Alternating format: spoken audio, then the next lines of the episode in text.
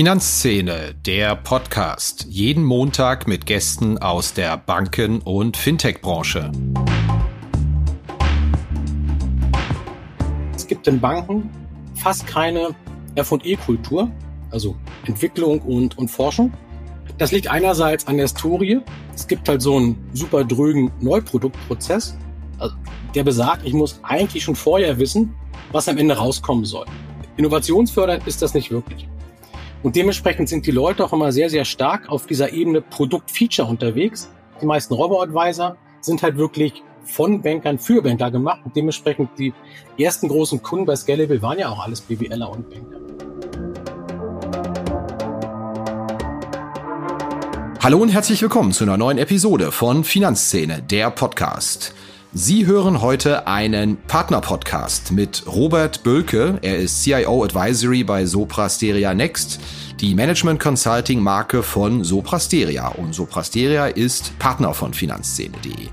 Worüber sprechen wir heute? Wir machen mal einen Deep Dive in das Thema Depot als Ankerprodukt. Und Robert Bölke hat die Theorie mitgebracht, dass an der Idee, dass das Depot der eigentliche Anker ist, kein Weg dran vorbeiführt, denn die übrigen Bankdienstleistungen, da werden die Banken einfach zu Dienstleistern degradiert, da schieben sich Layer dazwischen. Das ist natürlich keine ganz frische These. Das Depot als Ankerprodukt hat man die letzten ein, zwei Jahre schon häufiger gehört.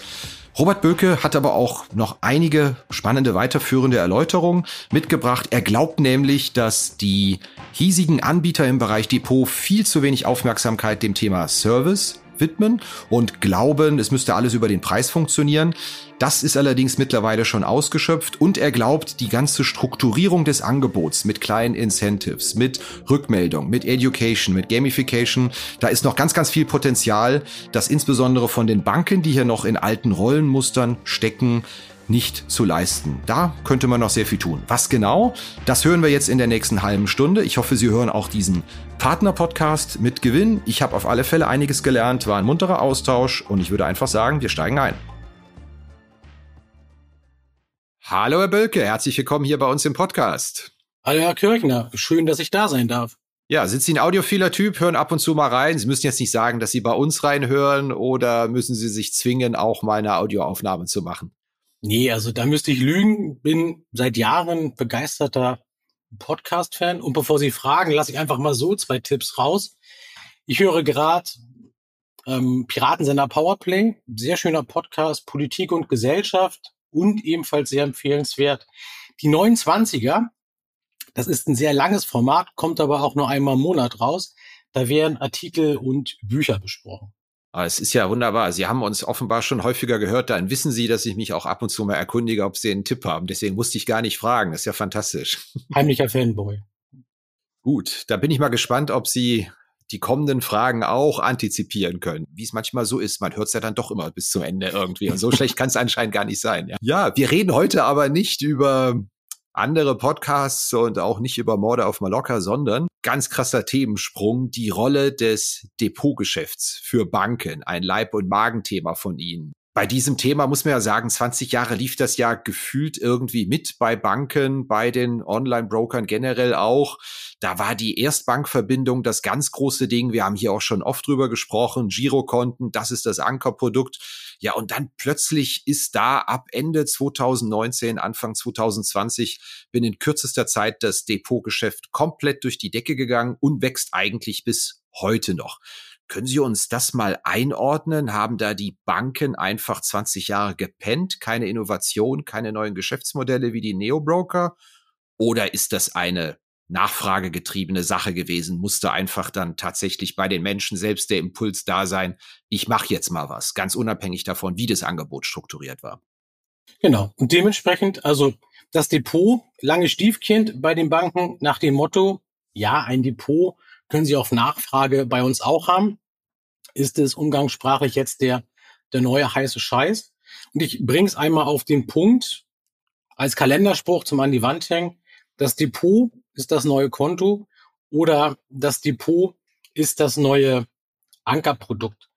Und ich mache mal einmal kurz das Regal auf, gerade im Privatkundengeschäft bei einer Bank. Da gibt es ja klassischerweise drei Sachen, Konto, Zahlungsverkehr, Kredit für was auch immer und eben das Depot, das Wertpapiergeschäft. Und bisher war es ja meist die Strategie Konto als Anker und dann Konsumenten und oder Immobilienkredit obendrauf, um das Geld zu verdienen. Und die These, wie eben erwähnt, ist, Konto hat als Anker ausgedient und das Depot ist der neue Anker.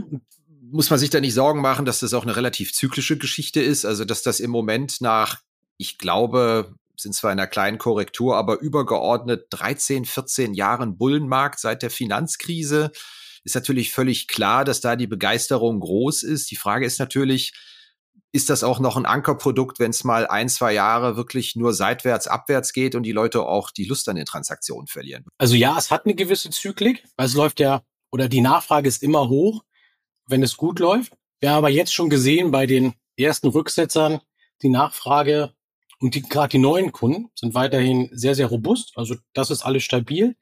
Und das andere ist, die drei Produkte gab es immer und wird es auch immer geben.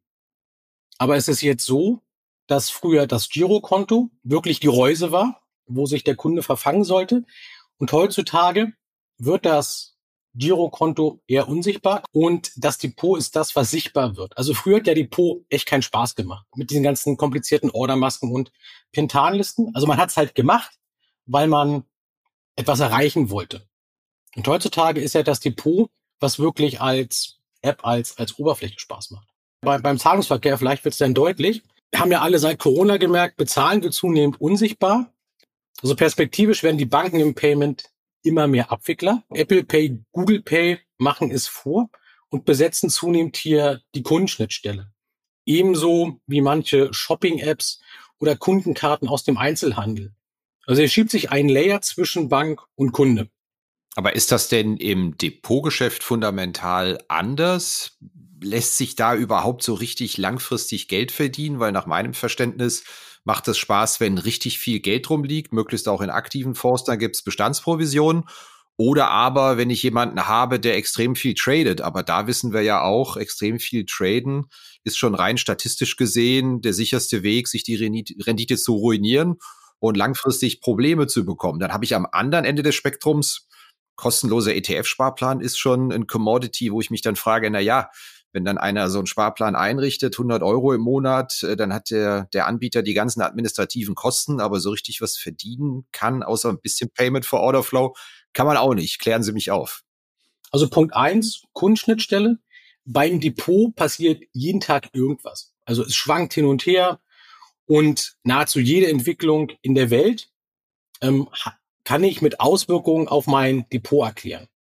Also das Depot schafft durch Nachrichten, Schwankung, Veränderung fortlaufend Kontaktpunkte. Also von selbst. Da muss ich als Bank nichts machen, sondern das passiert automatisch in der Welt. Und durch das Depot kann ich als Anbieter fortlaufend mit meinen Kunden in Kontakt bleiben. Also das ist so die erste Ebene einfach eins zu eins. Kunde, Bank. Und zweitens lässt sich auch fabelhaft über das Investieren und somit auch mein persönliches Depot austauschen. Also sieht man, YouTube-Kanäle, Blogs, äh, Podcast. Bei Payment und Kredit geht das eben nicht. Also jedenfalls kenne ich keinen, ähm, der sagt, du, also mein Bezahlvorgang, der war heute echt super. Vielleicht mal vor zwei Jahren bei Corona. Und das gleiche ist auch beim Kredit. Also beim Kredit will ich ja idealerweise, hier ist die Kohle, viel Spaß bei was auch immer, also sei es jetzt Haus, Boot, Luftgitarre. Und dann ist das Thema Kredit aus Kundensicht schon wieder durch. Und es beschäftigt sich auch kein Mensch privat mit dem Zahlungsverkehr oder mit dem Kredit, wenn er ihn nicht braucht. Aktien, Kryptos, Investments im Allgemeinen ist ja bei vielen Menschen zum Hobby geworden.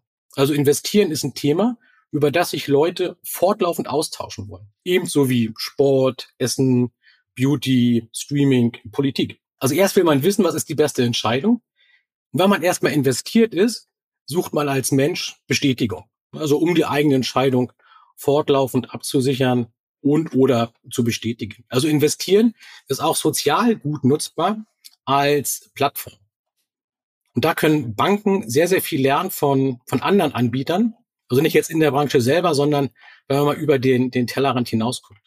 Klingt jetzt natürlich eher wie ein weicher Faktor. Ich kam ja eher aus der härteren Ecke, dass ich sage, ist das wirklich für die P&L ein Riesenthema? Wir sehen, Provisionsüberschüsse steigen. Weiß man auch nicht immer so genau, kommt das aus dem Wertpapiergeschäft oder aus den Kontoführungsgebühren? Ist das ein veritables Geschäftsmodell, zumal es ja auch so im klassischen Depotgeschäft, wo ja immer noch ich glaube, weit über 90 Prozent der, der Assets in Deutschland liegen ja immer noch auch Gebühren ähm, unterwegs sind und für die Provision sorgen, die ja auch zum Teil ein Anachronismus sind aus den späten 90ern, ein Prozent pro Order. Ich weiß, dass es immer noch gezahlt wird im Sparkassen- und Genossenschaftsumfeld. Als Daumenregel immer 50 Prozent im Verbrauchermarkt. Die gucken wirklich hart auf den Preis. Die anderen 50 gucken auf ganz andere Sachen. Also mit dem Preis erreiche ich wirklich den, den halben Markt. Kann damit wirklich dominieren. Alle anderen müssen sich Gedanken machen, wenn sie nicht der Preisführer sind, womit wollen sie Geld verdienen? Und in vielen anderen Bran Branchen sieht man, ähm, Service sind wirklich eine, eine, sehr gute Lösung. Da denken Banken aber immer noch ähm, zu, zu wenig über den Tellerrand hinaus. Also heutzutage, wenn ich mich auch beim Neo-Broker anmelde, dann kriege ich eine App und in der App ist auf einmal alles freigeschaltet. Es ist aber nicht so, dass die App sagt, oh, du bist Anfänger, kauf doch erstmal einen einzelnen ETF. Also komm erst mal mit auf, auf, die, auf die Reise, sondern aber warum sollte man das denn tun, um sich selbst das Geschäft zu beschneiden? Ich mache es doch möglichst offen, dann stehe ich auch niemandem im Weg, oder? Ja, aber in anderen Bereichen ist es ja auch so. Also ich nehme mal Bereich Fitnessstudio. Da fragt der Trainer ja auch beim Vertragsabschluss, bist du neu? Und wenn ich neu bin, dann nimmt mich irgendein Trainer an die Hand und macht eine Einführung und sagt, so mit den drei Geräten fängst du an. Das ist dein Ziel. Und wenn du die gemacht hast, vier oder sechs Wochen lang, dann geht's weiter. Also keiner sagt, feel free, hier sind 50 Geräte, such dir mal irgendwas aus. Und genauso macht es ja auch beim, beim Brokerage keinen Sinn.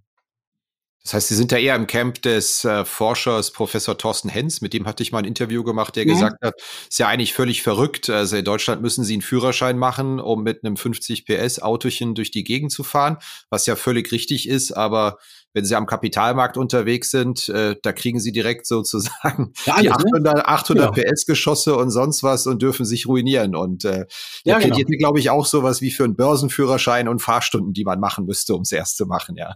Genau. Und es gibt ja heutzutage alles, aber überall. Also ich muss mein Depot aufmachen, da kann ich auf einmal alles kaufen und dann kann ich mir ein Buch kaufen oder muss mich selber über YouTube-Videos aufschlauen. Es wäre aber vielleicht sinnvoll, wirklich den Zugang zu beschränken. Und wenn ich nach einem Monat merke, alles klar, hat er kapiert oder hat sie kapiert, guck dir mal das an, guck dir mal das an, dass ich dann langsam das Angebot erweitert. Ist das denn realistisch, dass ein Anbieter das sagt? Also äh, ich gucke mal, dass ich meine Kunden hier vorsichtig aufgleise, dass das womöglich langfristig sinnvoll sein kann, sich Kunden heranzuziehen, die auch einige Jahre treu sind und Geschäfte machen und sich nicht binnen zwei Jahren im ersten Bärenmarkt ruinieren.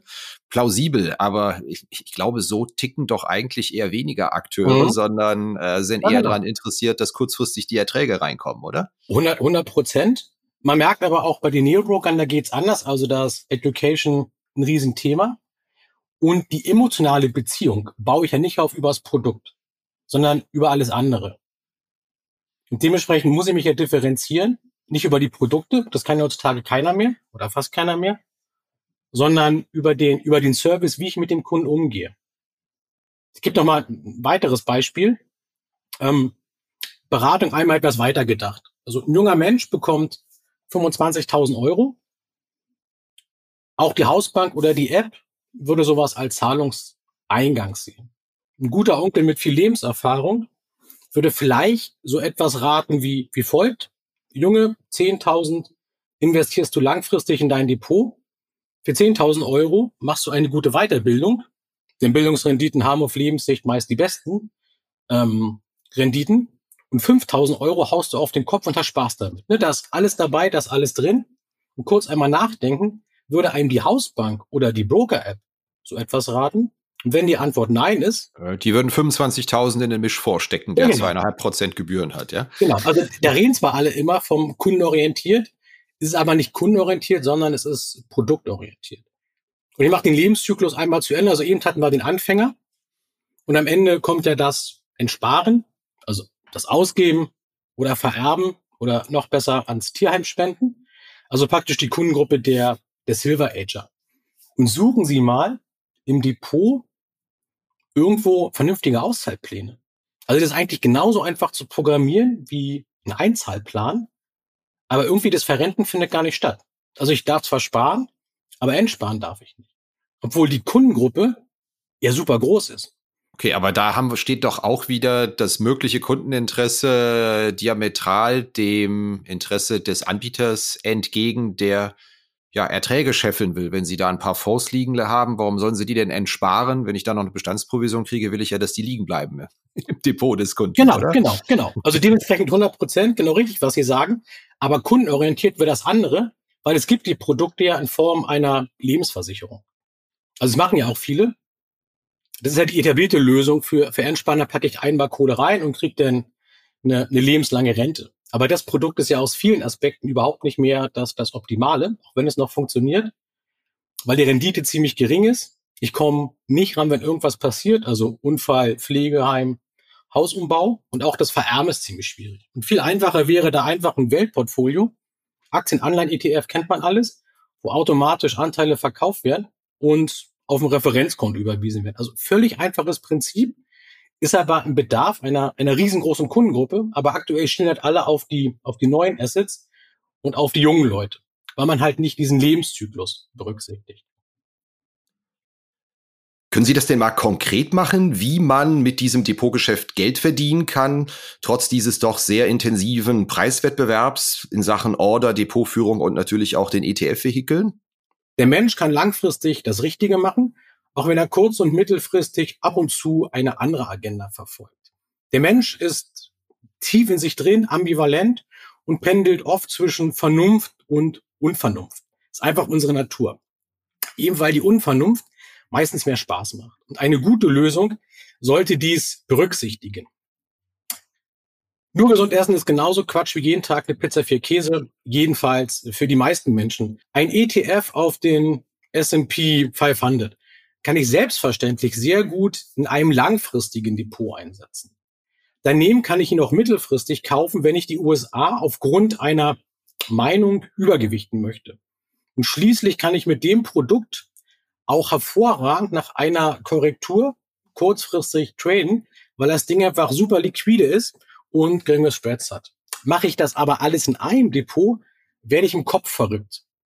Alle drei Zeitebenen kommen in einer Depotposition zusammen und schon fängt man wieder an, alles in einen Topf zu schmeißen und fingert auch an der langfristigen Position mit herum, wenn die kurzfristige nicht gleich ins Plus dreht. Also da sagen alle Studien das Gleiche aus. Deswegen, die Lösung ist der Weg, nicht das Produkt, weil die Lösung vom Bedürfnis des Kunden ausgeht. Welche drei Ebenen meinen Sie denn da genau mit?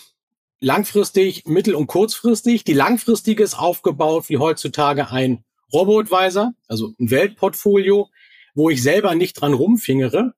Und die Bank oder der Anbieter kann praktisch eine Service-Fee vereinnahmen, ungefähr 40 bis 50 Basispunkte, einfach, dass ich diesen Tresor darstelle. Also nicht nach dem dritten Glas Wein meine Altersvorsorge verspiele. Also dementsprechend hier ähnlicher Ansatz wie, wie ein Robo-Advisor, keine Werbung und keine falschen Handlungsanreize. In der mittleren Ebene, mittelfristig, spiele ich als Anbieter Themen, Trends und Spezialitäten. Also da kann ich aktive Fonds platzieren, da kann ich Trend-ETFs, Themen-ETFs platzieren. Ich kann aber auch anderen Nutzern folgen, also vom Amateur bis zum Vermögensverwalter, ähnlich wie heute Wikifolio oder eToro. Der Vorteil ist, ich habe hier ein anderes Geschäftsmodell. Ich kriege eine Bestandsvergütung von aktiven Fonds. Ich kann Gebühren für Abonnements nehmen oder auch Marketing-Einnahmen aus Produktplatzierung oder ganz schnöde einfach Werbung. Dann komme ich auch abschließend gleich in die dritte Ebene. Kurzfristig, also was man heutzutage unter Trading bezeichnet, Einzelwerte, ETFs, Kryptos, Währung, Optionsscheine, Hebelprodukte, CFDs. Und hier ist das Geschäftsmodell Spreads, Kickbacks von Produktgebern, Bezahlung über einen Orderflow, Einnahmen aus Premium-Funktionen wie schnelle Ausführung, Echtzeitdaten, aber auch wieder Marketing-Einnahmen aus Produktplatzierung oder auch der Werbung. Und man sieht, diese drei Ebenen sind heutzutage alle schon da. Sie liegen nur überall woanders und machen es dem Benutzer wirklich kompliziert. Der Vorteil ist, wenn ich das alles aus einem Guss anbiete, ist, ich bin nur noch auf der Service-Ebene, nur noch auf der Lösung, nicht mehr auf der Produktebene und habe aus Kundensicht einen sehr hohen Login. Also ich will ja gar nicht mehr woanders hin, weil ich bekomme alles aus einer Hand. Ich würde mal gerne einen kleinen Sprung zurück machen, was Sie gesagt mhm. haben. Sie glauben, der Erfolgsfaktor sei nur 50 Prozent Preis und 50 Prozent der Service und das ganze andere drumherum. Mhm. Mein Eindruck ist, sehr viele neue Akteure in diesem Bereich, Neobroker, die haben doch gerade ihren Vorteil auch wirklich in beiden Bereichen, wo ich es am Ende gar nicht weiß. Mache ich jetzt eigentlich die Geschäfte da oder wachsen die wie Hulle, weil sie nur ein Euro Fremdkostenpauschale pro Trade nehmen oder weil die Usability einfach extrem stark ist. Also ich äh, finde es ja immer wieder faszinierend, dass ich äh, bei Zücken von Handy, ich habe das wirklich auch mal gemessen, bei Anbietern innerhalb von 13, 14, 15 Sekunden eine Aktie im Prinzip kaufen kann, während ich glaube, der ganze Prozess kostet mich bei, bei klassischen Brokern, selbst auf der, auf der Handy-App, dann doch zwei, drei Minuten.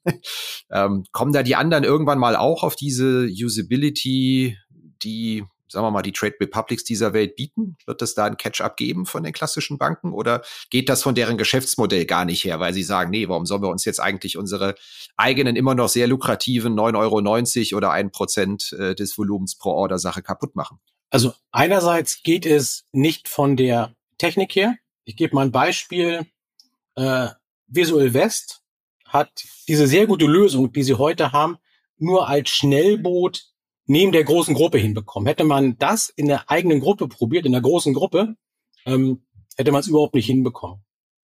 Und also das eine ist wirklich die, die Technik und das zweite ist die Kultur. Äh, wir haben gerade eine Studie gemacht mit sehr ausführlichen, strukturierten Interviews und einmal wirklich die gesamte Bandbreite abgefragt, also von klassischen Banken, ähm, klassische Broker, Neo-Broker, digitale Vermögensverwaltung und man kann wirklich unterschiedliche, sag jetzt mal, überspitzt Religion feststellen. Die etablierten Häuser denken sehr, sehr stark in Produkt, in Vertrieb. Also ich habe hier was und das muss verkauft werden. Und wenn wir zu wenig verkaufen, brauchen wir einfach mehr Vertrieb. Die neuen Anbieter denken eher in der Lösung, also in ihrem Produkt, wo andere Produkte drin sind und sie wollen ihre Lösung perfekt machen. Ganz, ganz anderer Ansatz. Das führt dazu, dass man bei den neueren Fintechs kaum noch Banker hat. Also da gibt es ein paar Banker, die machen Regulatorik, die machen das ganze Aufsichtsrecht ähm, und auch ein bisschen Treasury, aber lange nicht so viel wie in der normalen Bank. Das hat auch seinen Grund, weil die ganze Bankfachlichkeit heutzutage eher verbaut ist in der Software und ich ganz, ganz viele andere Disziplin brauche, um eine ganzheitliche Lösung zu schaffen. Also man denkt immer so einfach, ja, die, die App ist ja super programmiert, aber so schlimm ist das ja auch nicht. Also teilweise wundert man sich, dass da 100 Leute an einer App rumschrauben und seit Jahren. Und das Ergebnis ist wirklich nur so gut, weil die da wirklich immens viele Leute für haben und das Ding wirklich perfekt in der Technik. Und bei einer Bank ist es eher so, dass man sagt, ich habe hier ein Depot und das muss jetzt irgendwie in die App rein. Also es ist ein ganz anderer Ansatz. Ne? Da kommt die App erst ganz am Ende und bei den anderen kommt die App ganz am Anfang. Ist da eigentlich die Handyzentrierung, die ja die neuen Akteure insbesondere haben, sonderlich klug? Also ich gebe zu, vielleicht bin ich da noch ein bisschen oldschool, aber für mich es ist immer schwer vorstellbar, dass ich langfristig gute Anlageergebnisse habe, wenn ich da so einen nervösen Finger am Handy habe. Wir hatten noch ja. mal einen Gast hier gehabt, der uns das auch mal gesagt hat. Na, sie hatten das mal ausgewertet. Also die mhm. äh, besten Anleger sind eigentlich die, die alles nutzen. Ähm, die haben da mal nachgemessen, aber ich kann mir vorstellen, also so mit einem Handy in der Hand, mhm. mit einem nervösen Finger, wenn ich auch immer glaube, ich habe einen Impuls auf irgendwelche Großlagen oder Nachrichten reagieren zu müssen, habe irgendwo mal gelernt, macht mich nicht unbedingt zu einem guten Anleger mhm. und laufe ich in der Gefahr, vielleicht mal verbrannt zu genau. Und das ist genau der, der Nachteil, den Technik aber auch wieder abfedern kann. Also es gab jetzt auch eine große Studie mit den Nutzern von Trade Republic und man sieht, die rennen dem Markt hinterher. Also es ist ja nicht so, dass da jetzt jeder ein super strukturiertes Wertportfolio von Gerd Kommer hat, sondern hat uns auch hat uns auch gewundert die Ergebnisse oder diese ja. Teilergebnisse, ja. Wie gesagt, die die frickeln da halt viel zu viel rum, einfach weil es so einfach ist. Ich mache einfach mal ein plastisches Beispiel. Einmal einmal vom Freund, also ein Freund erzählte mir vor einiger Zeit von einer viel zu großen Position Wirecard, ähm, abends gekauft nach dem dritten Glas Wein mit dem, mit dem Handy auf der Couch und nebenbei lief irgendeine Serie. Und wie sich okay. die meisten denken können, war das keine Geschichte mit Happy End. Geht mir aber auch so, also ich kann mich auch selber mal outen. Ich stehe am Bahnhof Frankfurt, warte auf den Zug, also was ein Berater ebenso macht. Höre gerade den Doppelgänger-Podcast und höre, dass eine Aktie, deren Produkte ich liebe, um über 20 Prozent gefallen ist. Also kram ich mein Handy aus der Tasche und kaufe ebenfalls eine viel zu große Position, während ich weiter den Podcast höre. Also vollkommener Quatsch, ne? Aus einer Laune heraus, ohne Research, dazu noch Lieblingsunternehmen, also alles falsch gemacht, was man falsch machen kann. Und für die Zuhörer als Hintergrund, ich habe drei Studiengänge, diverse Ausbildung am Kapitalmarkt, also es lag nicht am mangelnden Wissen, ich habe es einfach gemacht, weil es so einfach geht. Und es gibt da schöne wissenschaftliche Studien drüber. Der Mensch kann pro Tag nur x durchdachte, also bewusste Entscheidungen treffen. Und danach entscheidet er sich nach sehr einfachen Mustern, also quasi im Autopilot. ja, sehr schön. Gut, was heißt das nun? Ja, also kennen wir natürlich alle solche Fehler, ja. Genau, genau. Und was heißt das nun? Also früher hätte ich am Bahnhof eine Fanta getrunken oder eine Zeitung auf Papier gelesen, also weder Podcast noch Broker-App. Heute ist eben so, wie es ist und das ist auch gut so. Und ich will auch gar nicht mehr zurück zu Desktop Tower und Tarnlisten. Ich würde es aber gut finden, wenn Technik und Software etwas mitdenken würde, wenn ich es gerade mal nicht tue. Also die App könnte mir ja raten, schlaf es mal eine Nacht drüber oder diese Aktie passt nicht zu deiner Portfoliostruktur oder wenn du schon zocken möchtest, halbiere bitte die Ordergröße.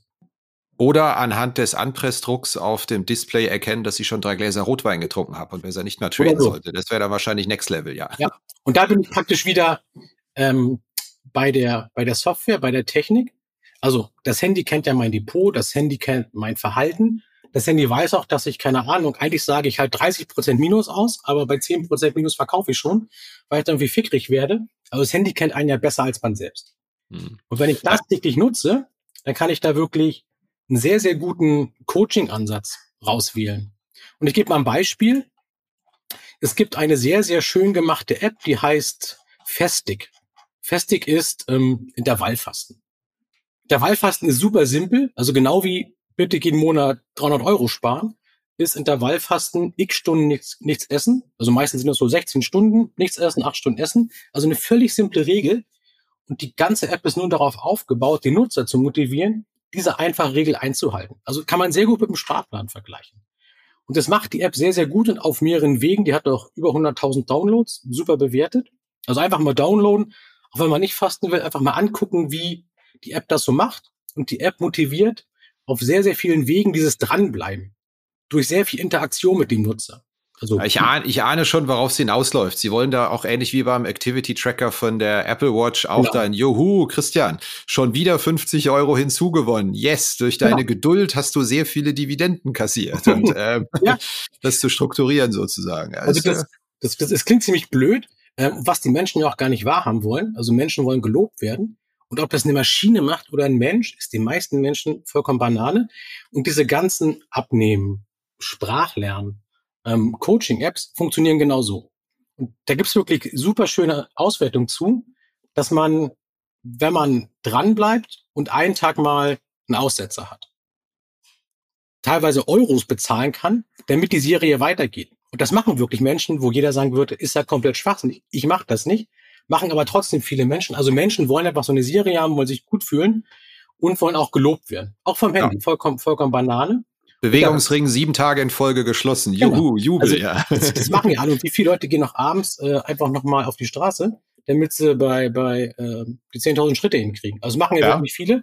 Und da merkt man ja, es funktioniert. Und das kann man ja ganz, ganz simpel machen, ne? dass man eine Serie hat. Und viele Anbieter sagen ja auch, äh, ja, Robert, ähm, ich kann ja kein Geld ausschütten. Es geht ja gar nicht ums Geld ausschütten, einfach nur, dass man eine Nachricht schickt oder eine Mitteilung, ähm, um einfach diese Motivation aufrechtzuerhalten. Also da tun sich wirklich Banken und Broker super schwer mit, da Emotionen reinzubringen. Also ja, aber warum denn? Aber das müssen Sie jetzt wirklich nochmal beantworten. Warum denn? Es, es herrscht ein strenger Wettbewerb. Wenn Sie sagen, über den Preis geht's nicht und beim Preis ist, sind auch einige Akteure vermutlich kaum zu unterbieten, weil günstiger als gratis geht irgendwo nicht.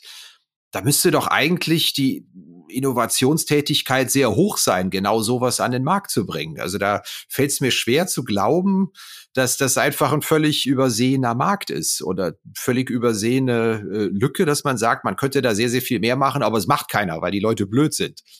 Nee, es, es macht halt keiner, weil teilweise in Banken und auch bei Brokern eine sehr starke Monokultur herrscht. Also das ist in fast keiner anderen Branche so. Es ist fast eine Monokultur aus Bankausbildung und BWLern. Also die können Zahlen perfekt. Ähm, aber meistens auch in Kombination mit den vier Grundrechenarten.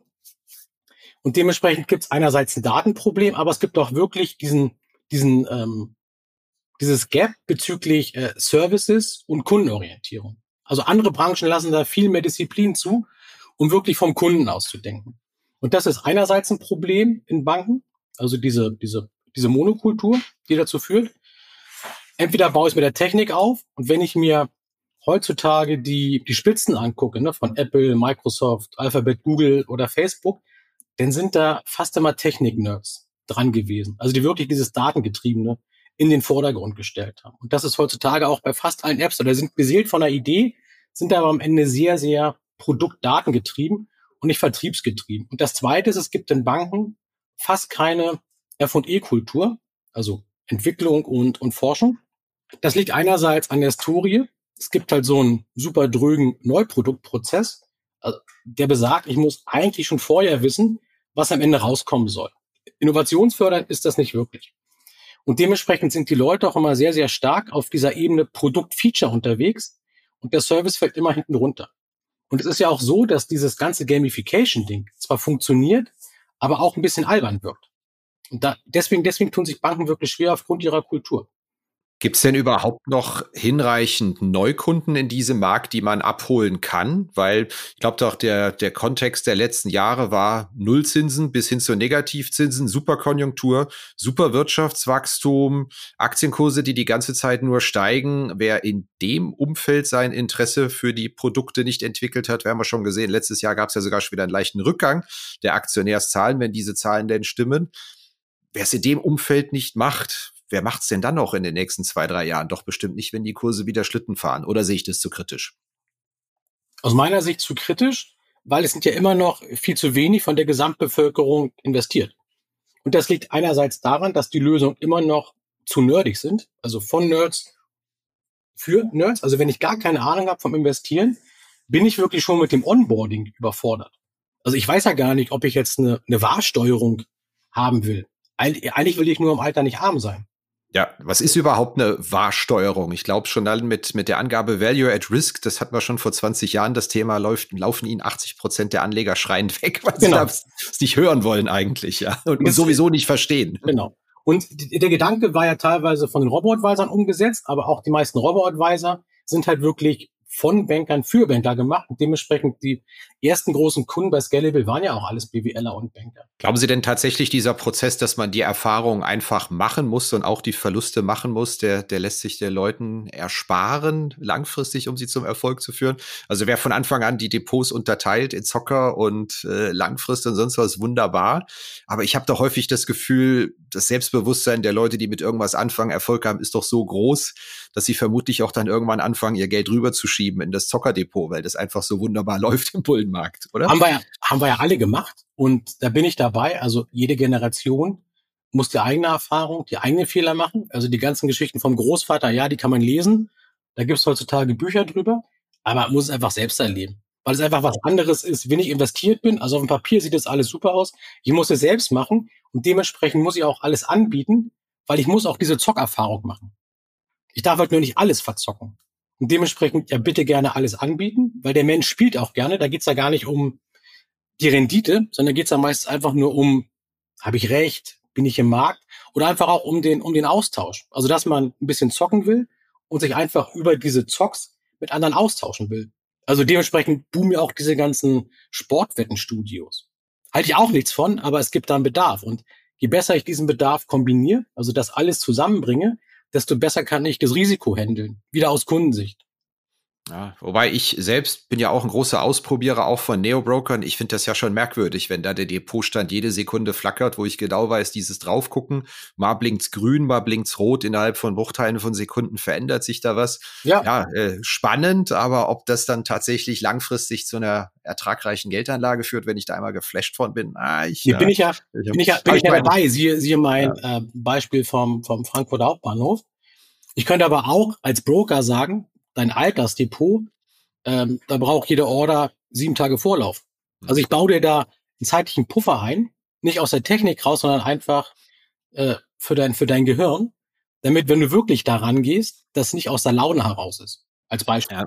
Sie wissen natürlich, warum Sie das im Frankfurter Bahnhof gemacht haben, weil Sie in Ihrem Leben genauso wie ich schon 30 Jahre lang mal an dem Punkt waren, dass Sie sich gedacht haben, ich müsste eigentlich, ja, Sie hatten irgendwann ein iPhone in der Hand, dachten super, haben Apple trotzdem nicht gekauft. Sie haben irgendwann bei Amazon bestellt und gedacht, super, aber erinnern Sie sich überall noch dran, deswegen wollen Sie einmal richtig früh dabei sein. Und deswegen haben Sie das gemacht. Sie haben natürlich alles vergessen, was schiefgegangen wäre, wenn Sie es gekauft hätten. Gibt es ja diesen Hindsight Bias, nennt sich das, glaube ich, ja. ja genau.